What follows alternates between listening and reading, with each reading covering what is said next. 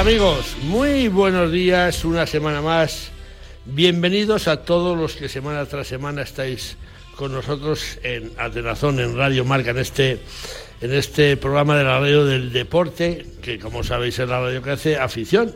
Pues una semana más, ya estamos con todos vosotros y vamos seguro que, que a muchos os pillamos viajando camino de los cotos en busca de esas codornices, conejos o palomas, que ya son objetos de caza en casi toda España. Así que buenos días a todos los madrugadores y por supuesto para todos los aficionados a la caza, a la pesca, al tiro deportivo y a la naturaleza, a los que dedicamos nuestro programa 554 que llega en este tercer fin de semana de agosto y que ya empezamos.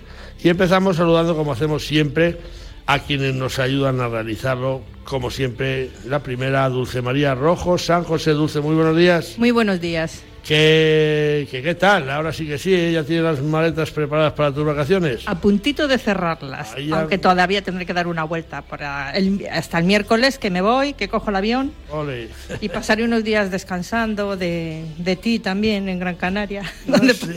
sí. Bueno, no lo sé, yo creo que vas. Donde, por supuesto, entre otras cosas, acudiré al Open Internacional de Pesca de altura del Pasito Blanco. ¿Cómo te ríes? Sabes que no voy a estar yo muy lejos por allí. Bueno, pues eh, nos alegramos mucho. Saludamos a Víctor Palmeiro los controles técnicos y a Chu Rodríguez y Jesús Pérez Baraja en la producción. Nos habla Leonardo de la Fuente Prieto. Leo, que va corriendo ya con este sumario que tenemos preparado, porque hoy en primer lugar hablaremos con el veterinario de Arrecal y de las federaciones Navarra y Aragonesa de Caza, Nicolás Urbani. El pasado martes, día 15, Media España inició la temporada de caza de la media veda y nosotros tenemos conocimiento de la muerte de al menos tres perros por el temido golpe de calor, así que como siguen las fuertes temperaturas y la campaña avanza, pues Nicolás Urbani, veterinario experto en perros donde los haya, nos contará qué es un golpe de calor, cómo lo sufren nuestros perros y cómo evitarlos. Y ojo, ¿eh? Que también nos sufren o sufrimos golpe de, calor de vez en cuando los dueños de los perros. Posteriormente hablaremos con Víctor López de la Parte, diputado de Cultura y Turismo de la Diputación Provincial de Zamora. El próximo fin de semana uno de los entornos más bonitos de España, como es el lago de Sanabria, acoge una nueva edición de la travesía a nado de este lago glaciar, que además es el más grande de España. Nuestro programa, sabéis que guarda relación con el agua y la naturaleza, y queremos conocer con Víctor López qué es esta competición que va a llevar al lago de Sanabria, a esas tierras zamoranas, a un gran número de deportistas de toda España que van a desfiar un año más a sus frías aguas. Y en la sección de pesca nos vamos hasta el Club de Yates de Pasito Blanco para poder hablar con su director Paco Torres. El próximo fin de semana también este club gran canario, Señero, acoge a los participantes en el tercer Open Internacional de Pesca de Altura de Gran Canaria. Una prueba que nació hace 37 años con la denominación entonces de Campeonato de Pesca de Pasito Blanco, pero que decidió dar un paso de gigante hace tres años, convirtiéndose en una competición internacional de pesca de altura. Así que el director del Club de Yates Pasito Blanco, Paco Torres, nos contará qué tienen preparado para esta edición que va a llevar hasta Gran Canaria algunos de los mejores pescadores de su majestad, el marlin azul. Este va a ser el menú para el programa 554 que esperamos que sea de. Tomamos un poquito de aire y nos vamos con el Santoral, porque este sábado 19 de agosto el calendario nos apunta que podemos felicitar a Bartolomé, Bernardo, Elvira, Ezequiel, Flaviano, Julio, Leoncio, Luis, Magín, Mariano, Rufino, Sara, Sisto y Tecla, que yo creo que era la, patrona de los pianistas, Santa Tecla. Eso me dijeron a mí de pequeño. a todos muchas felicidades. Bueno, me río, me río. Nos vamos con Dulce María con la sección de noticias que arrancamos en Castilla-La Mancha, donde este domingo comienza la media veda. La comunidad de Castilla-La Mancha abre la temporada de la caza de la media veda este domingo día 20 y permanecerá abierta hasta el domingo 15 de septiembre en las provincias de Albacete, Ciudad Real y Toledo.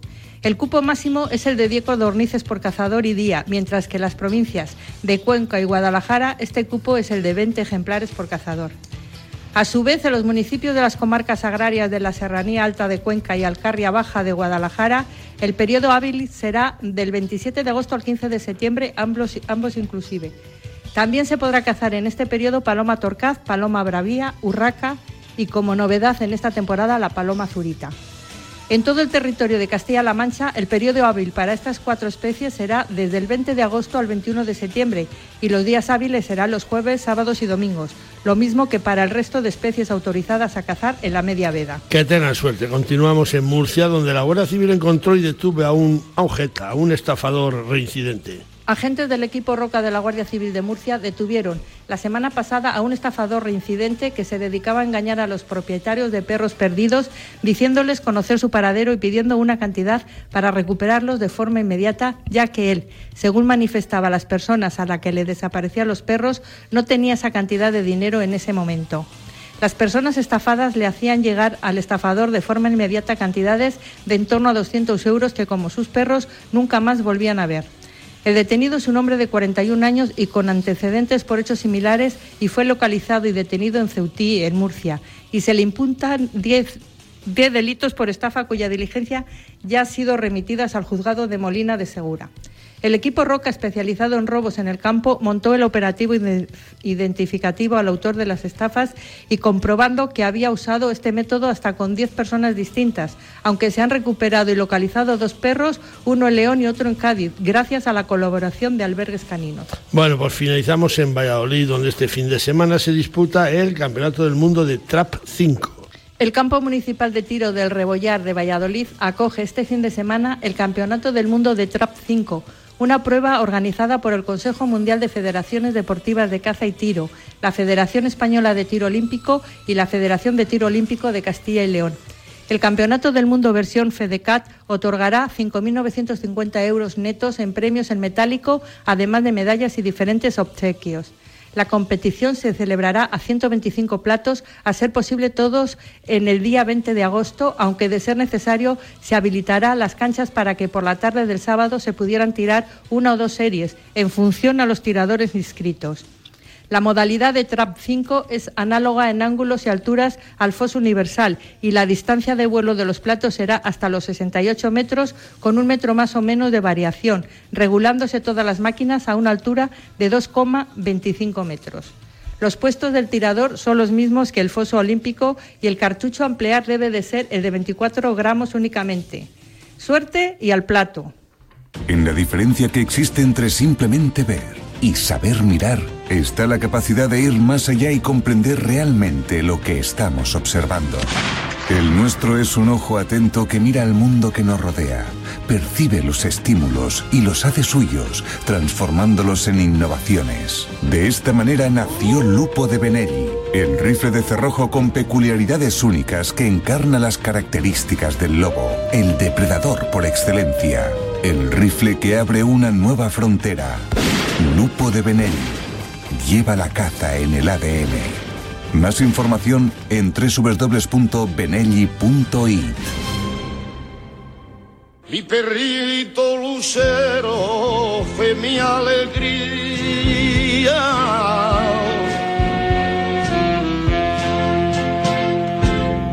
el mejor compañero yo tenía. Bueno, vamos a hablar de perros compañeros. ¿eh? Vamos a hablar con Nicolás Urbani, un veterinario de las federaciones aragonesa y navarra de caza. Y también es veterinario de Arrecar, la Asociación Regional de Reales Españolas que hace Libertad.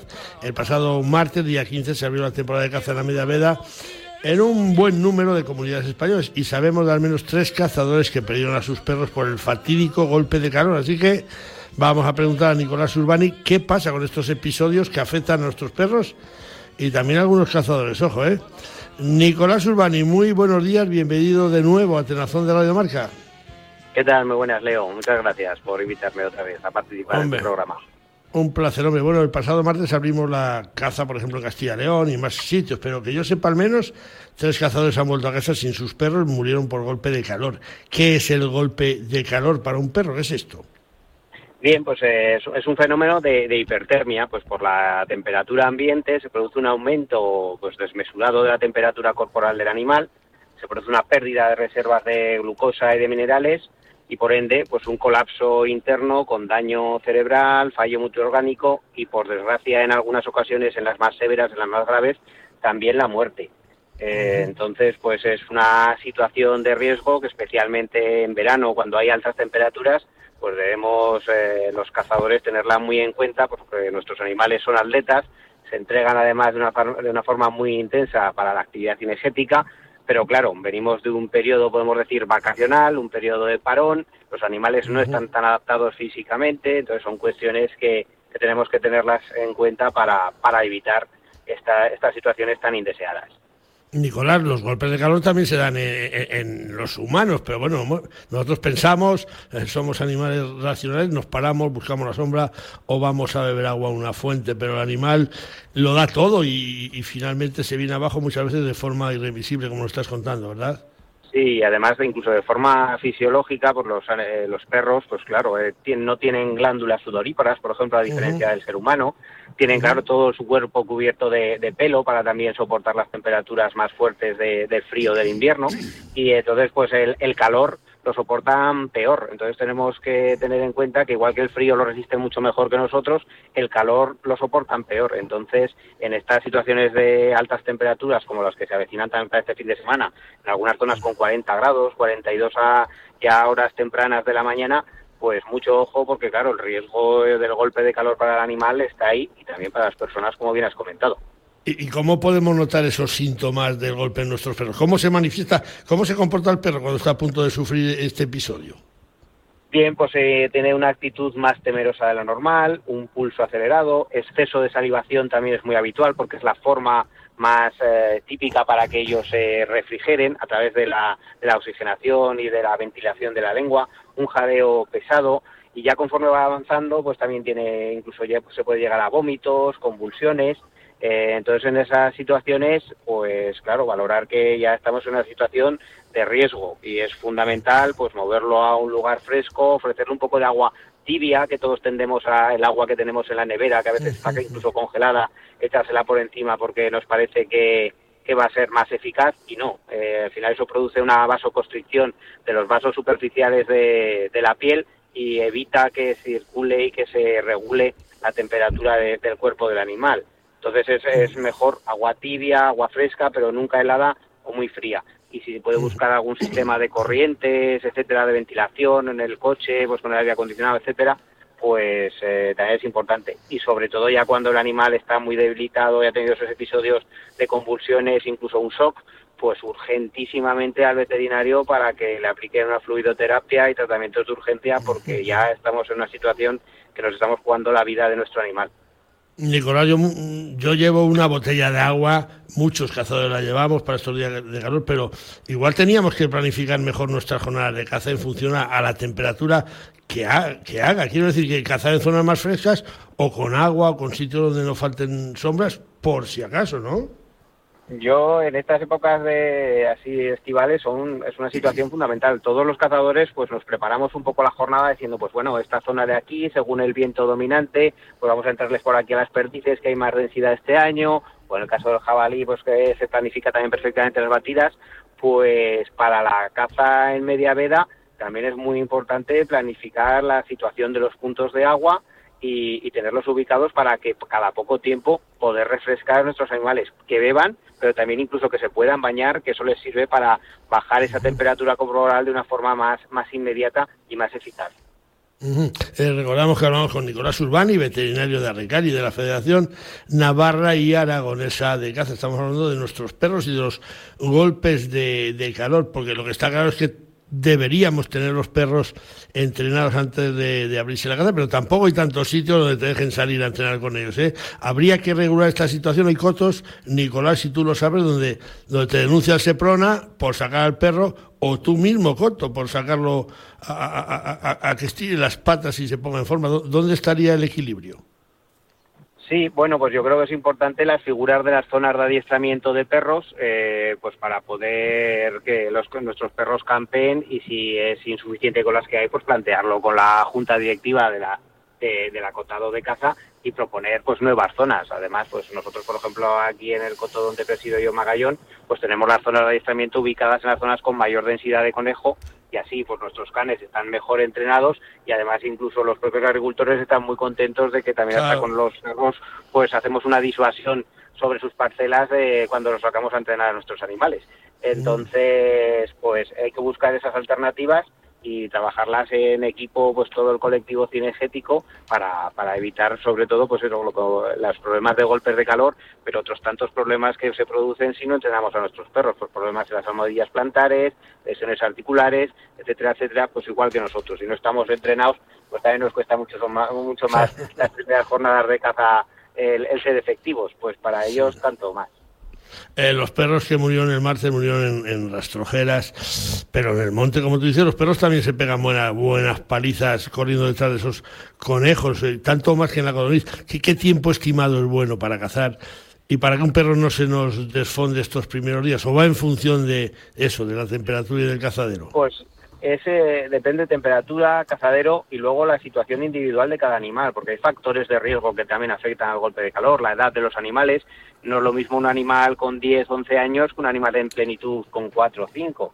Enfermedades que puedan tener crónicas, pues hay algunos animales que, por ejemplo, pueden hacer leishmaniosis y aunque estén tratados, pues siempre tienen una, pues más riesgo de, de sufrir algún colapso o algún fallo multiorgánico también si están recibiendo algún tipo de tratamiento medicamentoso, pues también les podría afectar. Animales que estén un poquito obesos, fuera de forma, pues lo mismo, también son situaciones individuales que el cazador tiene que estar concienciado de que, pues a lo mejor este los primeros días no puede cazar tres horas con su animal y tiene que cazar una horita hasta que coja la forma, pues es la, vamos es lo que lo indicado y lo recomendable, pues para que mantengamos la salud de nuestro animal. ¿Y hay algún truco casero para ayudar a nuestro perro en este momento? En su día a mí alguien me comentó que si un perro se desfonda, si se te viene abajo, que era bueno hacerle un pequeño corte en la oreja para que sangrara y se descongestionara. ¿Esto es así o es un bulo? Eso es un bulo. Ahora mismo lo ah. estaba hablando con un facultativo de medicina, porque ah, pues con el tema también de los festejos taurinos populares, en ocasiones a las vacas también es una forma muy habitual de cuando tienen un traumatismo y se quedan un poco conmocionadas, pues volver a reanimarlas. Y en principio no, no hemos encontrado una base científica suficiente para motivar esa actuación. Entonces, lo que se recomienda es lo que he comentado, pues usar un poco de agua tibia para refrescar al animal, tratar de que vuelva a beber, buscar alguna zona de corriente o si no en el propio vehículo y luego pues eh, situaciones preventivas, lo que hemos comentado sobre todo de, del buen estatus físico del animal y, también incluso si hemos tenido un transporte largo, que eso en ocasiones pues hasta que lleguemos al cazadero, pues si no vivimos en el mismo pueblo donde cazamos, nos desplazamos una o dos horas, pues es importante antes de salir a cazar volver a rehidratar a los animales, porque los animales en la situación del transporte previo a la caza les produce estrés porque están emocionados con salir a cazar y eso también les produce un desgaste de sus reservas.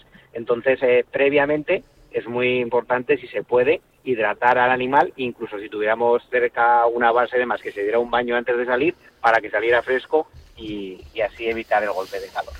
Bueno, pues eh, yo creo que está claro, ¿eh? Nicolás Urbán, y muchas gracias por atendernos. Feliz temporada de caza y espero que no tengan mucho trabajo para poner remedio a esta situación en la que yo creo que el máximo responsable, creo yo, ¿eh? somos los dueños y no el perro. El perro siempre nos va a dar todo y luego pasan estas cosas. Si cuidamos a nuestros perros un poquito antes de salir a cazar, seguro que no, que no corremos tantos riesgos.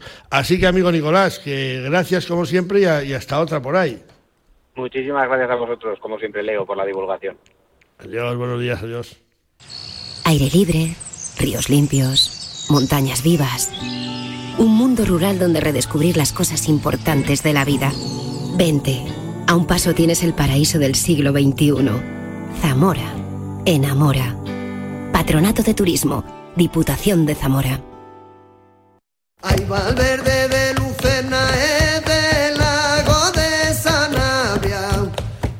leyenda que de cabria de sacarte al humo de Se quejan vano tu bronce en las noches de San Juan. Bueno, bueno, vamos a hablar, vamos a hablar de de un lugar que tiene mucho predicamento para los que somos zamoranos. Vamos a hablar con Víctor López de la Parta, que es el diputado de Cultura y Turismo de la Diputación Provincial de Zamora.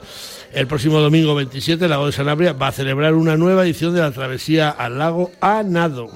Las frías y también enigmáticas e históricas aguas del lago glacial de Sanabria van a coger una competición que tras la celebrar hace un mes en Piraguas, en esta ocasión va a concitar la atención de un buen número de amantes de la natación. Y como nuestro programa todo lo relacionado con el agua y la naturaleza tienen cabida, pues queremos conocer cómo se presenta esta travesía al lago de Sanabria, eso sí, a nado, ¿eh? ojo.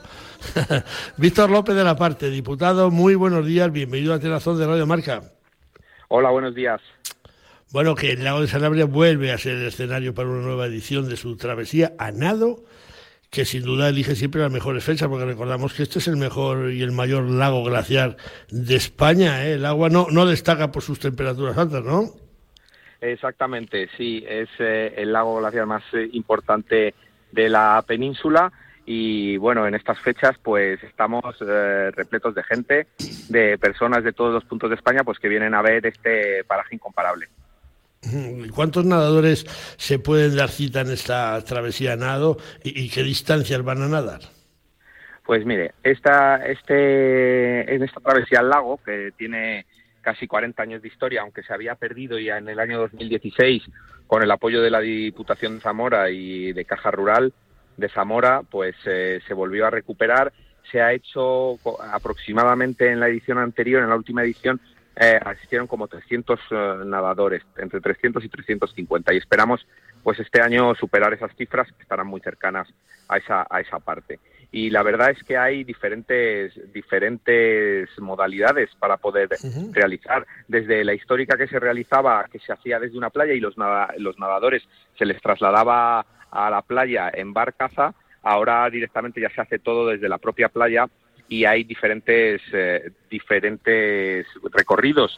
Yo creo que el más importante que podemos decir es el más largo, que es para los eh, nadadores experimentados. Pero todo el mundo se va a poder apuntar hasta ese día a poder realizar la, la, prueba, la primera, la más pequeña, que es de, de 400 metros. Y yo creo que es un, un bonito momento para todos los turistas también que estén por ahí, por la zona, pues puedan disfrutar de esta competición. Víctor, la más larga, que, que no me lo ha dicho, son 6.000 metros. Has hecho bien en no decirlo, porque a mí me entran eh, escalofríos, solo, solo de 6 kilómetros nadando y la segunda de 3.000, ¿eh? Wow, sí, qué. Hay, hay de 3.000, hay otra de 1.200, creo recordar, uh -huh. pero eh, la importante para los nadadores, como digo, profesionales, porque también hablábamos de la temperatura de las aguas y hoy lo estaba repasando con los organizadores de, de la Federación de Natación de Zamora y, y, decíamos que las temperaturas han cambiado mucho en, esto, en esta historia, ¿no? que ellos tienen registros uh -huh. de otras épocas. El año pasado vimos que la temperatura del agua estaba en torno a los 23 grados, la temperatura evidentemente superficial. Eh, uh -huh. Desde el 2013 hemos visto ediciones en las que ha estado a 19 grados pero ellos tienen registros de unas temperaturas mucho más bajas. Tanto tiempo eh, en el agua, pues ya sabemos que hay que ir bien acondicionado y en una forma física importante en la, en la prueba de 6.000 metros, está claro. Eh, eh, está, bueno, yo te voy a decir que yo me bañé un 23 de abril en el lago de Sanabria. Te puedes imaginar los gritos que yo pegaba cuando el agua llegaba a cierto lugar que me oían en Trefacio y en Galende y en Ribadelago de Franco. Sí, pero, fue, una... fue, una... apuesta y me metí y, y, y, bueno, salimos de allí entumidos, ¿eh? en abril. Así que... Es verdad que las sí. temperaturas del lago cambian y la gente yo creo que agradece también el frescor del agua, pero es verdad que en estos últimos años estamos viendo como la temperatura del agua nos está pasando en todos los sitios, eh, también incluso eh, le veíamos que la temperatura de este año del mar Mediterráneo pues ha subido, es la más alta de los últimos años, evidentemente no, no somos, aunque somos un paraje que estamos entre montañas en este caso, eh, y el lago es de origen glaciar, pues las temperaturas también, también han subido, pero refresca el agua y yo invito a todos a que, a que participen o no en la prueba o la quieran ver, sí que se puedan dar un chapuzón en estas aguas eh, en estos días de verano, que yo creo que se agradece con tanto calor la de los 6.000 metros arranca a las 10 menos 10 de la mañana y bueno, eh, contáis con asistencia médica, servicios de ambulancia, embarcaciones de rescate, piraguas de apoyo. Nunca ha habido que lamentar ninguna desgracia, ¿no? No, no, por, por, por suerte no y evidentemente se cuentan con todas las medidas de seguridad, con todos los equipos médicos para si hubiera algún percance que esperemos que no se produzca, pues con equipos de socorrismo, equipos de salvamento, para que todos los participantes tengan la seguridad de que van a poder disfrutar de esta prueba deportiva pues con todas las medidas de seguridad, como digo, y con todas las garantías de que su salud pues no corre ningún tipo de peligro. Creo que el traje de neopreno no es obligatorio, pero sí es aconsejable porque vale más prevenir que curar un, un trancazo un trancazo sí. sanabres en agosto ojito eh que agarra eh, Lo que estamos viviendo es verdad, la gente tiene ese recuerdo, como lo mismo que has dicho tú, de, de esas aguas tan frías. Yo creo que ya no es eh, la temperatura como antes, pero evidentemente cuando se está mucho rato en el agua es evidente que lo mejor es ir acondicionado. El traje de neopreno no es obligatorio, pero entendemos también que las personas que quieran ir, sobre todo los nadadores profesionales que acuden a esta cita, pues que lo llevan y es, es de razón el utilizarlo, está claro. Te digo, para España entera, para los zamoranos en particular, el ABO tiene unos recuerdos que no se nos van a olvidar eh, nunca, fue la mayor catástrofe natural sucedida en España tras aquella rotura de la presa de Moncabril o Vega de Tera, que tuvo un lugar un 9 de enero del 59 y donde perecieron 144 personas de los 532 vecinos que vivían en Ribadelago. Jamás olvida Zamora esta, esta desgracia, ¿verdad? Jamás esa es una desgracia que todos los eh, vecinos de Ribadelago, pero fundamentalmente también de los pueblos cercanos y de toda la comarca de, Sanabria, de la provincia entera. Yo creo que es una noticia que sacudió al país en esa época en la que no había esta libertad de comunicación y que tampoco se dio por el régimen eh, franquista pues la información que se debería, evidentemente porque fue un fallo en la construcción de la presa que se llevó por delante la vida de muchos vecinos de ese pueblo de Riva del Lago y, lo que entendemos es que ha quedado. Por eso la Diputación también, en sintonía con el Ayuntamiento, está creando un museo, un Museo de la Memoria para, para estas víctimas y para lo que la catástrofe que ocurrió en Riva del Lago pues no caiga en el olvido y todas esas personas que, que perdieron la vida en esa catástrofe, en esa rotura de la presa y que muchas personas, por desgracia, nunca se pudo encontrar tan siquiera su, su cuerpo. Eh, eso de que se oyen las campanas de, la, torre de Valverde de Lucena, debajo del lago, el día de San Juan, eso eh, yo he ido allí el día de San Juan, yo no las oí nunca. eso sigue en la mente de los zamoranos. Yo este año tampoco, yo este año he estado allí en, ese día, en la noche de San Juan, en las hogueras, en la fiesta también de Riva del Lago, que es también ese día, y tengo que decir que oía más la música de la orquesta que ninguna campanas. Pero también dicen los más viejos del lugar que para oírlas hay que estar en comunión con el Señor. Entonces no sé si a eso tendrá algo que ver. Algo, algo tendrá que ver. Recordamos que hablamos con Víctor eh, mm, Víctor López de la Parte, ¿eh? diputado provincial de Turismo y Cultura de la Diputación de Zamora. Eh, Víctor, ¿es el lago de Sanabria actualmente el mejor reclamo turístico de la provincia de Zamora? Porque Zamora tiene mucho que ver, pero el lago hace raya, ¿no? Hombre, en la, en la época estival es evidente que es el destino predilecto de los turistas que nos visitan. Además, hay que recordar a todos los oyentes que tenemos una estación de alta velocidad en Sanabria, en Palacios de Sanabria, que te deja en Madrid en una hora y cuarto, un poquito más. Eh, entonces, eh, está muy bien comunicada la zona y hay que aprovechar estos recursos. Pero Zamora tiene en muchísimas partes para ver, como son los arribes del Duero, por ejemplo, en Fermoselle, eh, Toro, eh, Zamora Capital, que es la capital eh, europea del románico por antonomasia, no hay más, ciudad que tenga más iglesias románicas en toda Europa en un casco urbano como Zamora y evidentemente otros parajes, evidentemente que no se pueden parar, perder en Aliste. ayer mismo estuvimos por la tarde en unas, presentando un documental sobre en Vejera, en un pueblo de Aliste, donde un grupo de jóvenes han querido recuperar una tradición de las mascaradas de invierno que en la provincia de Zamora se mantienen de una forma eh, pues muy sana y de una forma que una tradición que no se ha mantenido en muchas partes de nuestra península ibérica y que viene de la época prerromana. Entonces yo creo que siempre cuando vienes a Zamora te queda algo por descubrir, siempre te va a sorprender algo y yo animo a todos los oyentes pues a que, a que se acerquen a nuestra provincia en cualquier época del año porque les va a sorprender, visiten la parte que visitan. Pues por eso Zamora enamora, como dice vuestro vuestro spot. Yo hago muchas veces eh, una gracia. Zamora tiene, no sé si son 23 iglesias románicas, ¿no? 23 o 27. Ahí, sí. Bueno, yo le digo siempre a los amigos, y otra que estamos acabando. La verdad es que en Zamora hay mucho más también que, románico. Claro, claro. Recordar que que Zamora pertenece a la ruta europea del modernismo, aunque parezca raro en la ciudad, en la capital, como digo, europea del románico, también pertenecemos junto a Barcelona y a otras eh, pocas ciudades de España a la ruta europea del modernismo, por nuestro patrimonio, en este caso, como digo, modernista. Entonces yo creo que podemos eh, disfrutar a todas las personas que amen la arquitectura, que amen las diferentes eh, formas de ver la historia pasar a través de nuestras ciudades, pues ver en nuestras ciudades y nuestros pueblos todo lo, que, que, se dejen sorprender. Yo creo que es con lo que me quedaría. Y, y, ya la última, porque yendo al lago a ver esas competiciones de natación con Galén de Mercado, arriba del lago Trefacio, Puebla, petado, también nos sobra tiempo para ir a ver ese, ese centro del lobo ibérico que tenéis ahí en Robledo de Sanabria, al lado de Puebla, que es una pasada, y ya con esto acabamos, ¿no?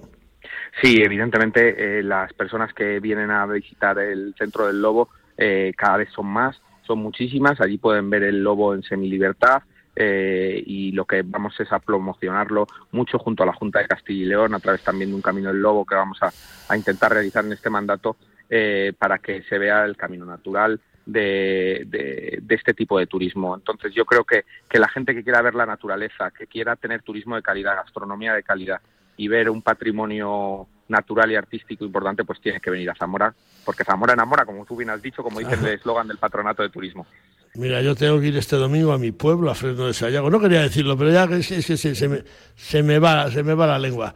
Este domingo doy yo el pregón de mi pueblo, de Fresno de Sayago.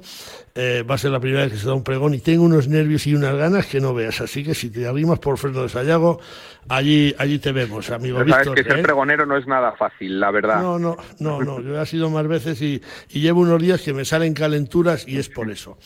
Así que nada, eh, Víctor López, gracias. gracias, gracias por atendernos. Feliz travesía. Gracias a vosotros. A nado y, y, bueno, a ver que ese domingo 27 de agosto salga todo sí. perfecto. Muy buenos días. Muchas gracias. Pesca Federada, pesca responsable. La Federación Española de Pesca y Casting te anima a que formes parte de esta gran familia. Pescador, fedérate en tu federación territorial, donde serás informado, defendido y, por supuesto, valorado. Engánchate a la pesca deportiva federada y recuerda, pesca deportiva federada, pesca responsable, tan claro como el agua. Bueno, pues nos vamos con Dulce con las noticias de pesca y arrancamos con la previa del Campeonato del Mundo de Pesca de Agua Dulce Damas, donde España participa en Serbia, nada menos. El canal de Unavac Apatín, surtidor por las míticas aguas del río Danubio, acoge la localidad de Apatín, en Serbia, el vigésimo noveno Campeonato del Mundo de Pesca de Agua Dulce para damas. El combinado español femenino ya se encuentra en este lugar donde podrán entrenar de lunes a miércoles en este tramo donde el flujo de agua en el lugar es lento y sin alteración de la velocidad de carrera, pero que se ve afectado por el nivel del agua del Danubio. El lecho del río es rocoso hasta los 10-13 metros de la orilla del canal, donde cambia a fondos limosos. La ceremonia oficial de apertura será el jueves a las 6 de la tarde, disputándose el 29 Campeonato del Mundo el sábado y el domingo. España está representada en este campeonato por las pescadoras Nuria Mayada, Ana Alonso, Mari Carmen Almecija, Isabel Rodríguez, María Cas Casas Novas y María Teresa Siles, ejerciendo como capitanes Ángel Rodríguez y José Vicente Sánchez. Suerte y a por las medallas, que seguro que alguna cae. Yo creo que seguro que alguna cae. Concluimos con una muy agradabilísima noticia para la pesca nacional. La Federación Internacional de Pesca publicó recientemente su ranking internacional destacando que en la modalidad de mar costa España es la gran dominadora en prácticamente todas las categorías. Así las cosas, España encabeza la primera posición en este ranking en la categoría senior y también en la categoría damas y junior, ocupando la primera posición internacional en dúos y en clubes. Los equipos españoles únicamente son segundos en la categoría máster y en juveniles, pero dada la progresión de nuestros cañistas y el mucho trabajo que hay detrás de ellos, no cabe la menor duda que en un corto periodo de tiempo los pescadores españoles encabezarán el ranking de pesca marcosta en la totalidad de las categorías, donde se disputan pruebas internacionales. Enhorabuena a los pescadores deportivos españoles y a quienes les ayudan para hacerlos tan grandes. Si quieres saber lo que es bueno, prueba los productos distinguidos con el sello de calidad Alimentos de Palencia. Materias primas excepcionales y una industria agroalimentaria con un gran potencial para que nuestra gastronomía sea un referente. Desde la Diputación apoyamos a nuestros productores, hosteleros y comercios para conseguir esa C de cercanía. Entra en la web alimentosdepalencia.com y accede a nuestra tienda online o acércate y disfruta de la compra en los comercios adheridos a la marca. Diputación de Palencia, porque tú sabes lo que es bueno. Consume alimentos de Palencia, con P. Ese barco velero cargado de sueños cruzó la bahía. Me dejó tu mirada de fuego encendido, clavada en la mía. Marinero de luces, de sol y de Bueno, bueno, pues vamos a dar un salto con P de Palencia hasta el Club de Yates con P de Pasito Blanco, a un par de kilómetros de la localidad Gran Canaria de Maspalomas, que acogerá el próximo fin de semana las embarcaciones que van a tomar parte en el tercer Open Internacional de Pesca de altura de Gran Canarias. Paco Torres es el director del puerto deportivo del Club de Yates Pasito Blanco y se encuentra actualmente pues enfrascado, o mejor dicho, enrolado en la organización de esta prueba que crece y que ya está catalogada como una de las pruebas más importantes de pesca de altura de todas las que se disputan, no solo en la isla, que lo es, sino en todas las Canarias, dada la repercusión mediática mundial que tiene esta competición, donde el Marlin Azul es la principal estrella. Pero que sea Paco Torres quien nos cuente cómo van esos preparativos de esta competición a los que le resta poco menos de una semana para su disputa. Paco Torres, director del puerto deportivo del Club de Yates Pasito Blanco. Muy buenos días, bienvenido a Telazón de Radio Marca. ¿Qué tal? Eh, muy buenos días. Encantado de hablar contigo una, una vez más, Paco, como, como quien dice, pues estamos a punto de dar comienzo a una competición de pesca de altura que no deja a nadie indiferente, como es vuestro Open Internacional de Gran Canaria. ¿Cómo se presenta esta nueva edición? Pues eh, muy bien, la verdad que, que, estamos sorprendidos porque este año la acogida está siendo muy muy alta. Estamos todavía a una semana prácticamente y el ritmo de inscripciones va, va muy bien.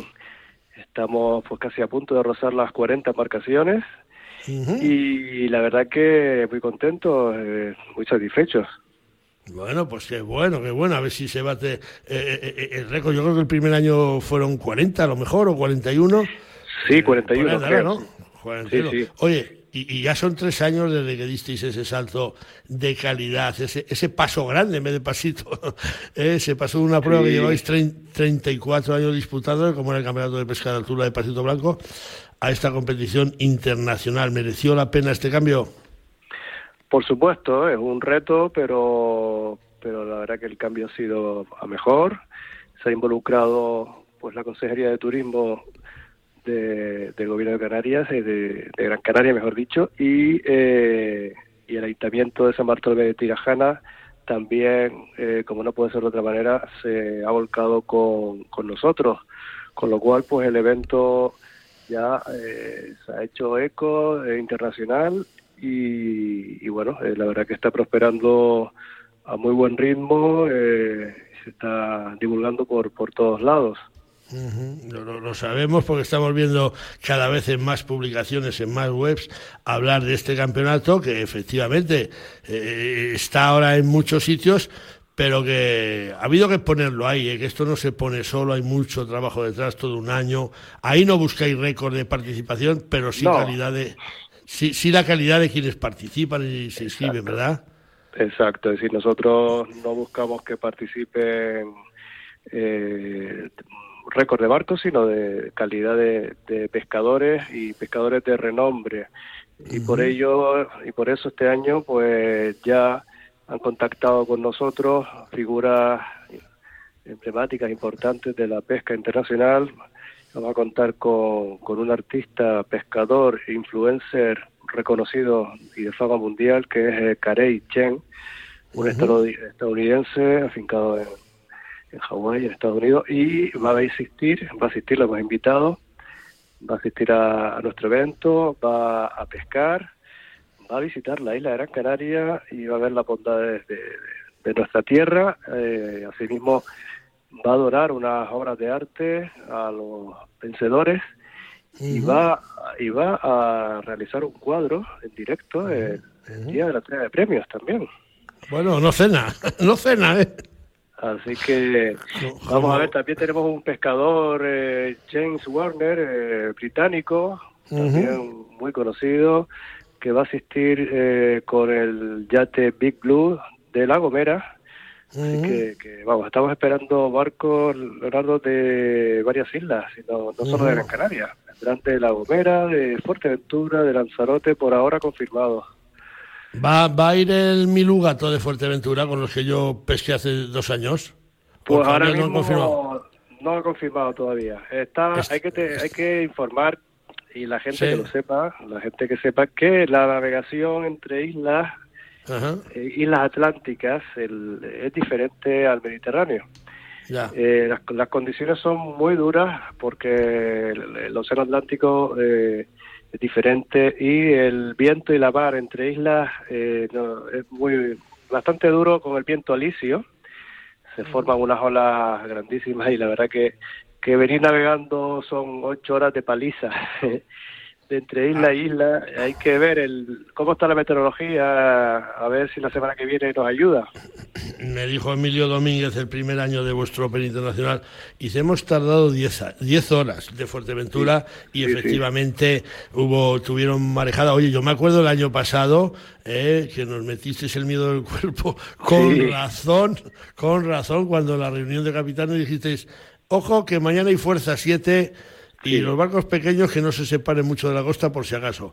Algunos de, de secano como a mí nos temblaron un poquito las piernas, ¿eh? que al final luego Bueno. fuimos, pero, ay amigo, Bueno, lo- los capitanes son hábiles y, y saben por dónde tienen que ir y, y no alejarse más de lo permitido y bueno, si el tiempo está bueno, pues se puede arriesgar poco más, pero si no, lo mejor es estar más cerca de la costa y Claro. que también que también hay pesca. yo el año pasado estuve con el Faelo y magnífico, magnífico todo, la navegación, el día. ¿Sabes dónde noté mm, mm, que me iba para los lados? En la ducha en el hotel. En el, en el- en el barco ni me enteré, pero estaba en la ducha. Sí, sí, sí. Digo, pero coño, que me muevo yo aquí, no me he movido en el barco, me muevo, me muevo en la ducha. El mareo de Paco. tierra. Sí, sí. Paco, que, que digo yo, que vuestro vuestro presidente de, del Club Santiago Armas estará encantado con estas previsiones que tenéis para esta edición, ¿no? Sí, por supuesto que, que está muy contento de que el club eh, poco a poco, en sus pues 50 años que tiene el club, eh, a sus espaldas, eh, haya, haya llegado a este nivel de, de evento, un evento internacional y que se ha hecho pues ya nombre, renombre, no solo en el calendario canario, sino a nivel nacional y ya pues lo dicho, están viniendo pescadores de renombre de, de fuera de las fronteras. Y algunos de la meseta, que yo también tengo mi Y nombre. algunos de la meseta también, del, del centro. Sí. Eh, la especie reina de este Open Internacional es el marlin azul, ese pez que nos vuelve locos, que nos encandila, que nosotros cogimos uno en su día. Eh, el año pasado yo creo que se cogieron 11 y se escaparon otros tantos, ¿no? No, no, no, más. Eh, Más. Se cogieron, sí, 14 barcos puntuaron, Ajá. 14 barcos puntuaron el año pasado y se soltaron otros tantos. Sí, sí, sí. Se, esca- se escaparon, no, no, no llegaron a, a morder y se soltaron pues otros tantos. Así que el año pasado se quedó el nivel muy alto, ¿eh? Son las aguas del Atlántico las, las mejores eh, para, para el marlin, esa zona ahí de Gran Canaria, son, son las mejores aguas. Bueno, sin duda estamos en una situación privilegiada. Eh, las Islas Canarias eh, tienen unas aguas privilegiadas para pescar el blue marlin. Eh, También se puede pescar en otras partes de- del planeta, ¿no? Pero bueno, nosotros aquí entre entre digamos el, la Macaronesia, Azores, Madeira, Canarias y Cabo Verde, eh, digamos este- ese archipiélago- esos archipiélagos ahí limitan una franja de pesca de blue marlin que, que bueno que es única en el mundo y, y la ventaja de que puedes pescar todo el año prácticamente aunque como saben hay una época mejor que es ahora desde junio de junio a septiembre octubre Eh, recordamos que hablamos con Paco Torres, eh, por si alguno se ha incorporado, el director del Puerto Deportivo del Club de Yates de Pasito Blanco, en Gran Canaria, pues que están ya preparando ese tercer Open Internacional de Pesca de Altura de Gran Canaria. Eh, Paco, mm, para el Club de Yates es sin duda la prueba más importante del año y contéis pues, pues con ese apoyo que nos hablas de la Consejería de Turismo que no solamente apoya, sino que además compite el consejero Carlos Álamo y su hermano al barco de, a- a- con su barco Fuego Lento. No puede haber mejor ap- apoyo, ¿no? Sí, la verdad que, que no puede haber mejor apoyo. Eh, el consejero es un amante de, de la pesca eh, y bueno, visionario también porque ha visto que, que es un, un filón de turismo, es decir, el- la, pesca, la pesca de altura eh, no solamente bueno atrae un tipo de turismo de alta calidad que no solo viene a pescar, también eh, Hombre, claro. vienen a, a- a visitar, a, la, a ver la gastronomía, a visitar la isla y, y y bueno y, y más- y muchísimas cosas más, ¿no? Mira, yo como, como soy el director, pues hago un- un- una cuñita. Yo voy a comer al clamote ahí en, en- en la playa de, del inglés. Y Sí. he mandado a un montón de amigos de Valladolid y flipa, porque tengo ya amigos y porque me atendieron muy bien. Hay otros sitios Claro. que no me han atendido tan bien. Entonces, coño, pues claro que lleva gente la pesca de altura, y el consejero lo sabe y lo que Claro. tiene que hacer es seguir, seguir apoyando este, este evento. Ahora que si gana él y su hermano y se lleva la chaqueta azul y, y el ancla de campeón, ¿eh? A ver, a ver si este año tiene más suerte. Oye, y yo, yo, yo quiero saber que mm, hay 20.000 euros eh, para el barco que pesque tres marlin. Eso es un premiazo, ¿eh? Sí, sí, ese es uno, uno de los premiazos, porque hay, hay posibilidades de que, a ver, es difícil, pero, pero yo, es, es, pos- es posible, es posible que, que pueda haber eh, un día buenísimo de pesca y se ha dado el caso de que han cogido, han cogido dos, dos plumerling en un día y el, pues al segundo día eh, puede Otro. estar ahí, puede estar ahí Sí. otro y ganar ese premio. Y además también hay un viaje, un viaje todo pagado con, con barco y cuatro días de pesca a, a Cabo Verde, que es otro otro super premio también. Otro premio. El año pasado, Paco Torres, eh, la entonces ministra de Sanidad, Carolina Darias, hoy alcaldesa de Las Palmas, pues se comprometió conmigo, porque yo la entrevisté y dijo que le gustaría participar en el Open en una de las embarcaciones, por lo menos un día. Vamos a ver por ahí a Carolina Darias en la salida del Open, o, o no sé si puede, si se puede desvelar, eh, a lo mejor no nos lo puedes contar. Pues estamos en contacto con ella y de momento no podemos desvelar más datos, pero Vale, bueno, está, está en la agenda. Bueno, Vamos a pues ver, a ver, vamos a ver. A, a ver si a mí me dijo que sí que le gustaría y yo la veo por ahí casi casi seguro. Eh, ya ya aca- acabamos. Eh, Brian González, el, el- el del barco El Pirata de Lanzarote que ganó el año pasado, ya ha confirmado su, su defensa del título. Sí que va a estar por ahí también. Sí, sí, sí, por supuesto que el, el barco pirata, ganador del año pasado, ya ha co- ha confirmado la, la, la presencia en el, en, el, en el Open de Pesca eh, de Gran Canaria. Estará con nosotros. ¿Y tú te vas a presentar? ¿Tú vas a meterte en algún barco o quieto parado? Me- bueno, me gustaría, pero alguien tiene que estar en tierra eh, dirigiendo, dirigiendo y organizando y coordinando y verificando que todo funciona correctamente. Así que yo saldré a pescar eh, después del evento, seguro. Después, después. Bueno, pues eh, que todo salga bien. Daré recuerdos a Juan Manuel Soto, que tanta ayuda, tanta ayuda os, os aporta. Y, y nos vemos ahí en nada, como, como, como, como que dicen, en un rato estamos por ahí, ¿eh? Así que muchísimas gracias por todo, una vez más. Pues nada, gracias a, a ti y, y, eh, nos vemos prontito. Si Dios quiere. Paco Torres, un saludo. Recuerdos a toda tu gente de- del Club de Yates, de Pasito Blanco, de Gran Canaria. Muy buenos días. Buenos días, gracias. Un segundo.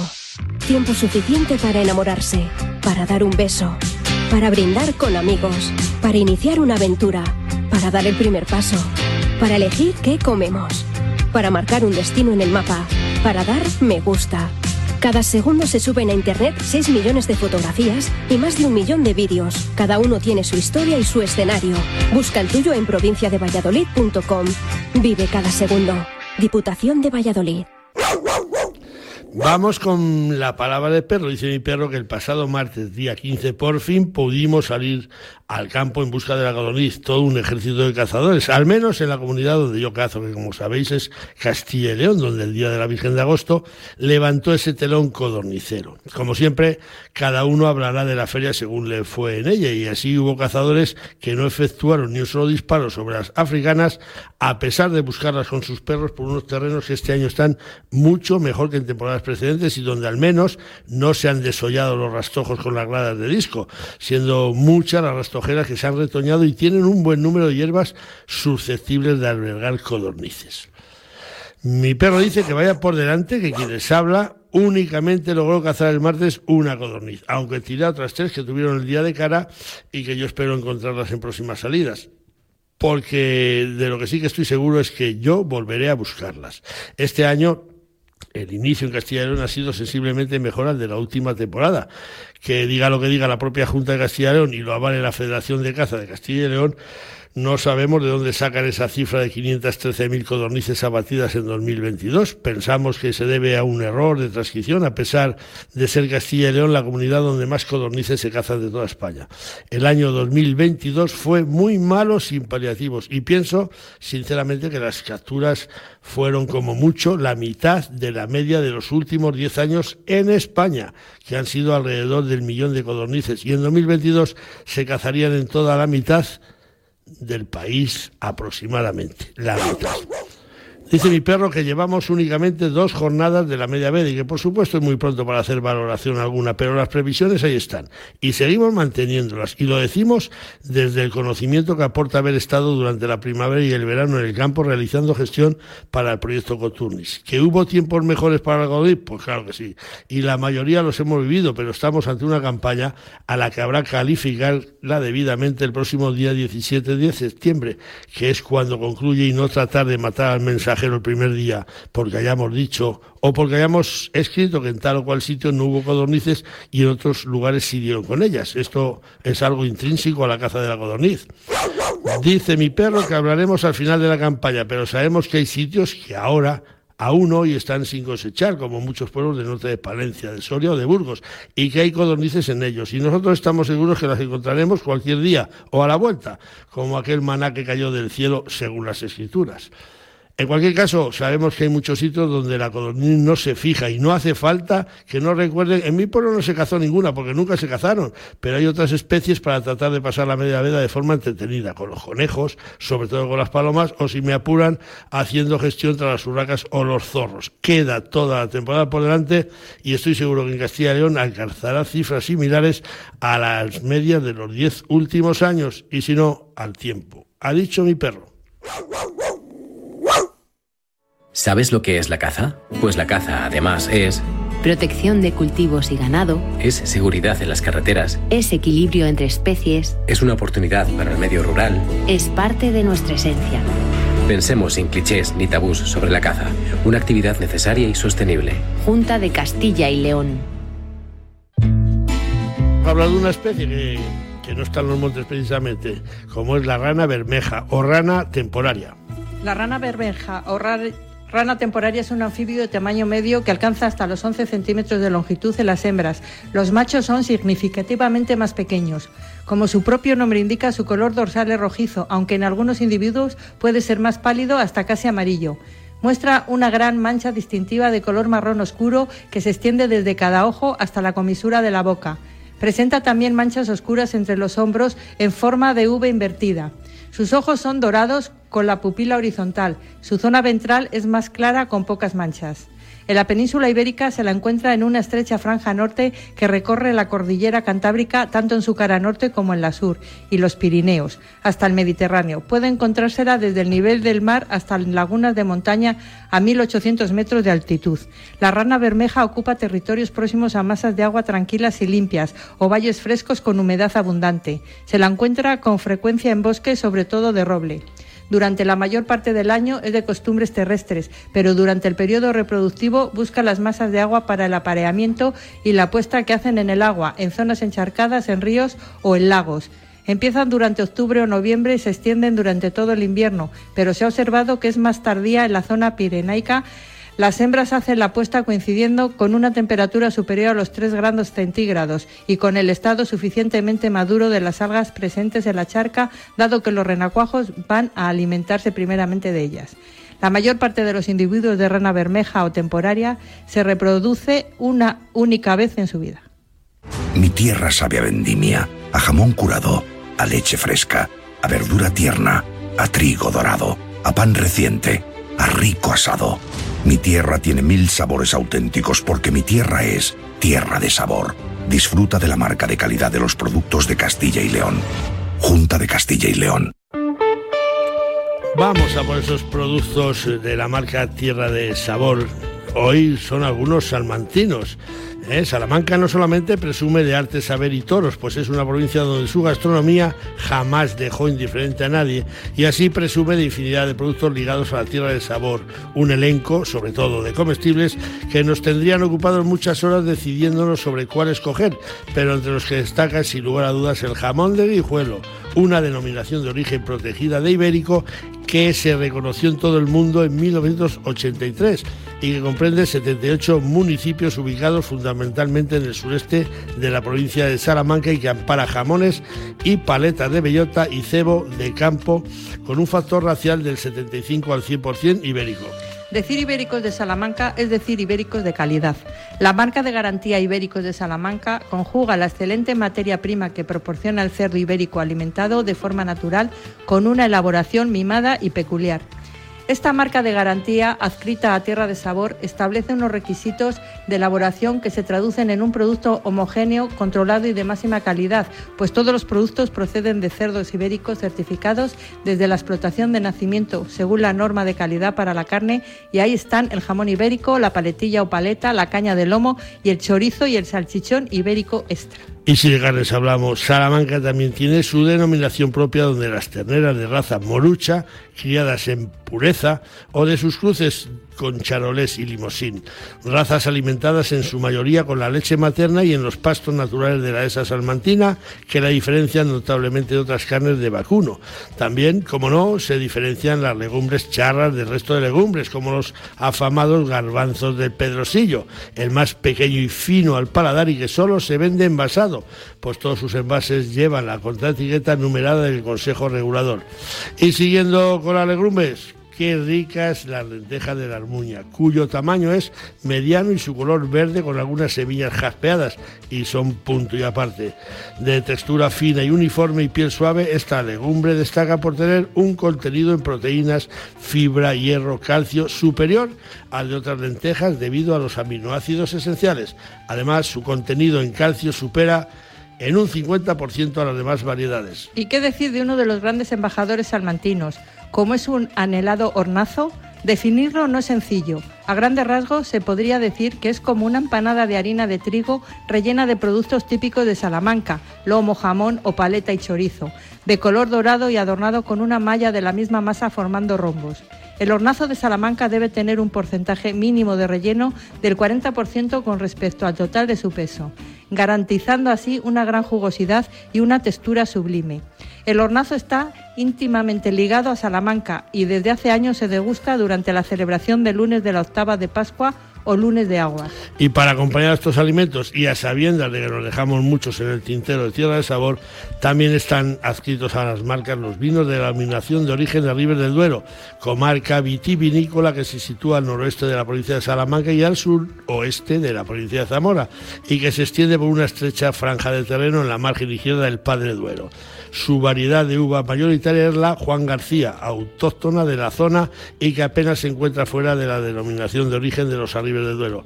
Igualmente, hay que destacar los vinos de la Sierra de Salamanca que elaboran 10 bodegas charras convencidas del potencial de la exclusiva uva rufete, nacidas en los bancales sobre el río Aragón y que harán que Salamanca y sus productos se recuerden en forma imperecedera en nuestros cinco sentidos. Así que amigos, dicho queda. Bueno, pues hemos llegado al final del programa 554, así que, como todas las semanas, damos las gracias a quienes nos han ayudado a realizar este nuevo programa. A Víctor Palmeiro, los controles técnicos, magnífico, como siempre, a Chus Rodríguez y Jesús Pérez Baraja en la producción. Y llegados a este punto, adiós con el corazón, decimos desde Atenazón Dulce Rojo y Leo juntos. Dulce, adiós. Adiós, estás emocionado, ¿eh? ¿Dónde Estoy- vas mañana. Mañana, mañana voy a mi pueblo a dar el pregón de la Semana Cultural, pero hoy sábado me voy a ir a Palencia a cazar codornices con un nervioso. gran amigo, así que tengo doble motivo de, de nervi- de- de nerviosismo, porque sé que voy a andar cerca de las 25 del cupo. Fíjate lo que te digo, el otro día he dicho que maté una, yo no me escondo cuando mato una a una, cuando son 25, 25. Ahí le va a andar, así que codornices el sábado, pregón en freno de Sayago el domingo. A ver qué tal nos sale. Gracias, adiós a todos. Adiós.